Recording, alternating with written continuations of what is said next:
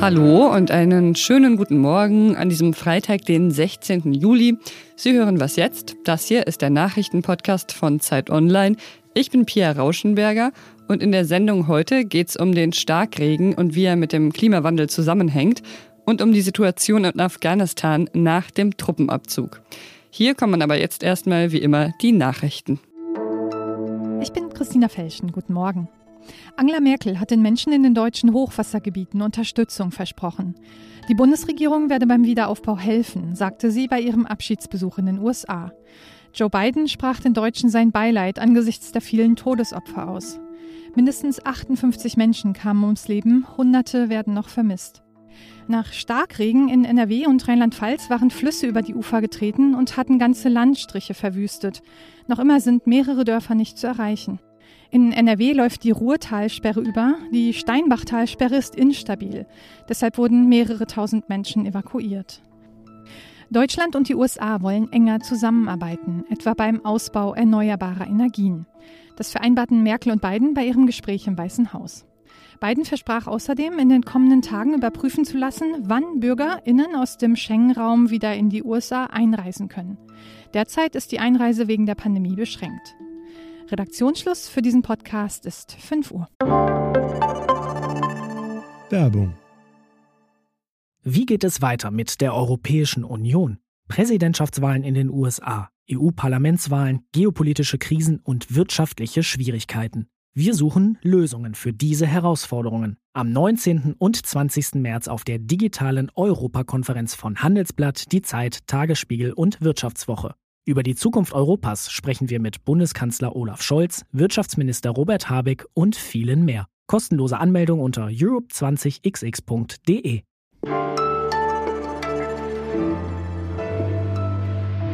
Auf der einen Seite gibt es zu viel Trockenheit, auf der anderen Seite viel zu wenig. Diese Woche waren es 54 Grad im US-Bundesstaat Kalifornien und gleichzeitig gibt es eben diese massiven Überschwemmungen und auch Tote in Westdeutschland und Belgien. Eine Frage drängt sich natürlich auf, was haben diese extremen Ereignisse mit der Klimakrise zu tun? Und das bespreche ich jetzt mit der freien Journalistin und Klimaexpertin Alexandra Endres. Hi. Hallo Pia. Ob der Klimawandel die Ursache für Extremwetterereignisse ist, das untersuchen ja ForscherInnen mit sogenannten Attributionsstudien. Was zeigen uns denn diese Studien? Also extreme Wetterereignisse, Starkregen, Hitze, das gab es ja früher auch schon. Und die Klimaforschung, die sagt jetzt erst einmal ganz grundsätzlich, dass die häufiger werden durch den Klimawandel. Starkregen zum Beispiel ungefähr doppelt so häufig, also zumindest nach den unterschiedlichen Modellen oder Szenarien, mit denen sich die Klimaforschung beschäftigt und die Attributionsforschung, die versucht jetzt eben einzelnen Ereignissen eine Wahrscheinlichkeit zuzumessen. Also die guckt, wenn jetzt eben diese Hitze im Westen der USA oder im Westen Kanadas so ungewöhnlich stark ist, ähm, wie wahrscheinlich ist das, dass das mit dem Klimawandel zu tun hat? Oder Starkregen, das ist jetzt wahrscheinlich noch viel zu früh. Natürlich können die heute noch nichts zu den Starkregenereignissen in Deutschland sagen, aber auch da könnte man es zumindest versuchen zu gucken, um wie viel ist die Wahrscheinlichkeit gestiegen, dass genau dieses Ereignis an diesem Ort zu dieser Zeit mit dem Klimawandel zu tun hat. Und das berechnen eben die AttributionsforscherInnen mit ihren Studien. So wie bei den Hitzewellen in den USA und Kanada. Da ist vergangene Woche eben eine Studie rausgekommen, die das untersucht hat. Da kam ein Team der Uni Oxford zu dem Schluss, dass diese extreme Hitze ohne den Klimawandel praktisch unmöglich gewesen sei. Also statistisch gesehen extrem unwahrscheinlich, wäre eigentlich nicht vorgekommen. Und das machen eben diese AttributionsforscherInnen. Du hast ja schon gesagt, Starkregen wird häufiger durch den Klimawandel, aber einzelne Starkregenereignisse auf den Klimawandel zurückzuführen, ist für die AttributionsforscherInnen dann eben doch noch sehr schwer. Wieso? Bei den Hitzewellen ist es ja recht unumstritten, dass die durch den Klimawandel wahrscheinlicher werden. Warum das schwerer nachzuweisen ist, ähm, das liegt daran, dass Starkregen oft in kleineren Räumen vorkommt, also in kleineren Gegenden. Und eine Hitzewelle ist einfach in einem viel größeren Gebiet zu beobachten. Und da ist es einfacher für die Klimamodelle zu berechnen, ob das jetzt tatsächlich mit dem Klimawandel zu tun hat. Die sind einfach noch nicht geografisch sozusagen noch nicht kleinteilig genug. Okay, also dazu sind die Studien eben noch nicht kleinteilig genug, um das eben jetzt genau für die Eifel oder andere Regionen nachzuvollziehen. Mhm. Lass uns mal von der regionalen Ebene herauszoomen. Es gibt ja da den Jetstream, der wird auch immer wieder als Erklärung für diese extremen Wetterlagen herangezogen. Was ist der Jetstream und wie beeinflusst er dieses Wetter?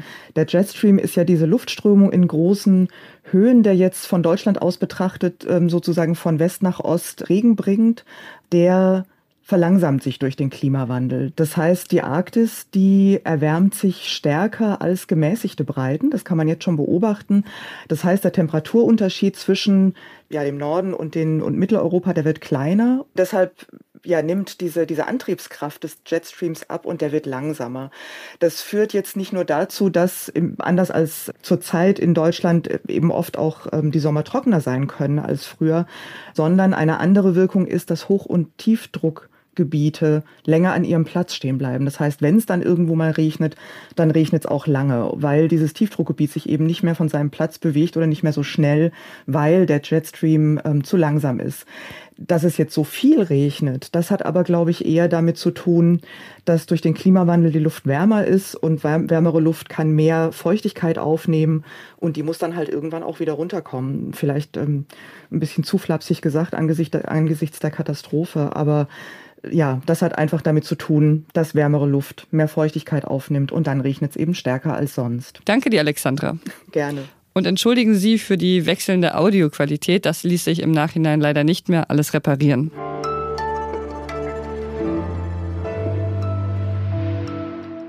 Und sonst so? Haben wir eine Scheißangst. Das ist Ken Jebsen. Er ist Verschwörungstheoretiker. Vielleicht der einflussreichste Deutschlands. Und das ist ein Podcast über Ken Jebsen, den ich Ihnen gerne ans Herz legen würde, falls das noch niemand anderes vor mir gemacht hat. Er vermutet eine Verschwörung der Elite. Cui Bono, What the Fuck Happened to Ken Jebsen heißt der Podcast und er erzählt die Geschichte des Verschwörungstheoretikers Ken Jebsen. Damals, da war er der wildeste, der innovativste Radiomoderator Deutschlands. Was ist mit Ken Jebsen passiert? Seit Sonntag sind alle sechs Folgen online. Das ist gut, weil dann kann man eine Folge nach der anderen durchbingen. Und ich glaube, äh, darauf hat man dann auch Lust, weil es gibt bisher, finde ich, wenige Podcasts in Deutschland, die so gut erzählt und auch so gut produziert sind.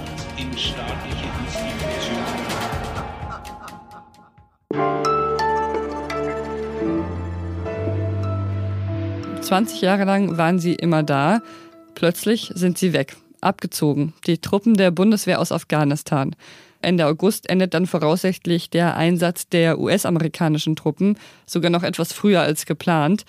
Aber die Menschen in Afghanistan bleiben zurück, auch wenn sich alles um sie herum ändert. Mein Kollege Wolfgang Bauer fährt zweimal pro Jahr nach Afghanistan und war zuletzt vor ein paar Wochen dort. Hallo Wolfgang. Hallo Pia.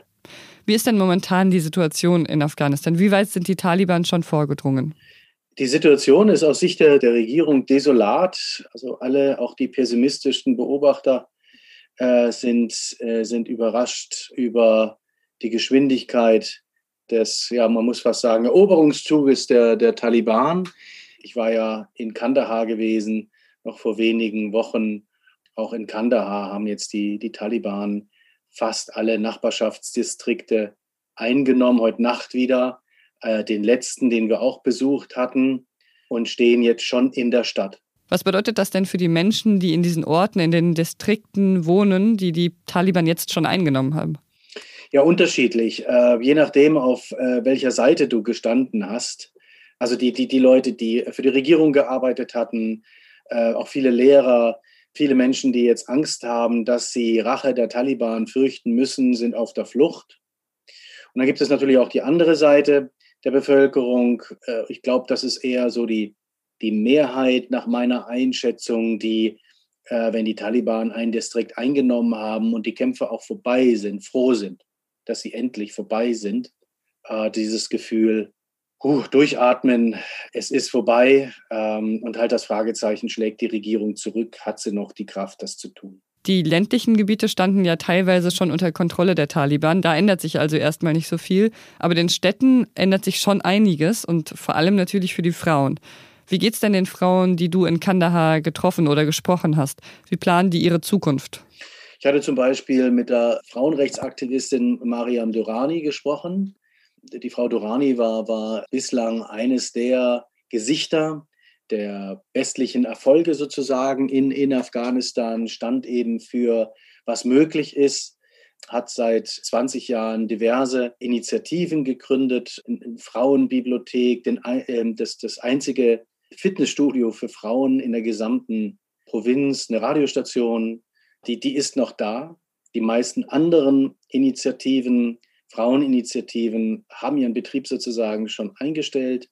Sie erzählte davon, dass nur noch relativ wenige Familien ihre Mädchen auf die Schule schicken, einfach aus Angst, dass ihnen in der Schule was passiert. Die Taliban brennen immer wieder auch Mädchenschulen ab. Und auf der anderen Seite hat sie uns davon berichtet, dass fast alle Journalistinnen, Mitarbeiterinnen von Hilfsorganisationen äh, mittlerweile ihre Jobs quittiert hätten und auch aus Angst ja, zu Hause blieben. Also die Situation sozusagen zumindest auf der Oberfläche wieder äh, wiederhergestellt wird von tatsächlich 2001, als noch die Taliban dort das volle Sagen hatten. Vielen Dank, Wolfgang. Vielen Dank dir. Und den Text von Wolfgang Bauer, den finden Sie in der aktuellen Ausgabe der Zeit und heute im Laufe des Tages auch auf Zeit Online. Und das war die Morgenausgabe von Was jetzt? Über E-Mails an wasjetzt.zeit.de freuen wir uns immer sehr und versuchen sie auch alle zu beantworten. Ich bin Pia Rauschenberger. Haben Sie ein schönes Wochenende und machen Sie es gut. Und wie schützt du dich eigentlich selbst, wenn du da in Afghanistan als äh, Journalist unterwegs bist? Ich fahre seit 20 Jahren immer wieder nach Afghanistan, habe also dort ein, ein recht gutes Netzwerk und gute Freunde, werde gut beraten, äh, lasse mir schon Wochen vor äh, einen langen Bart wachsen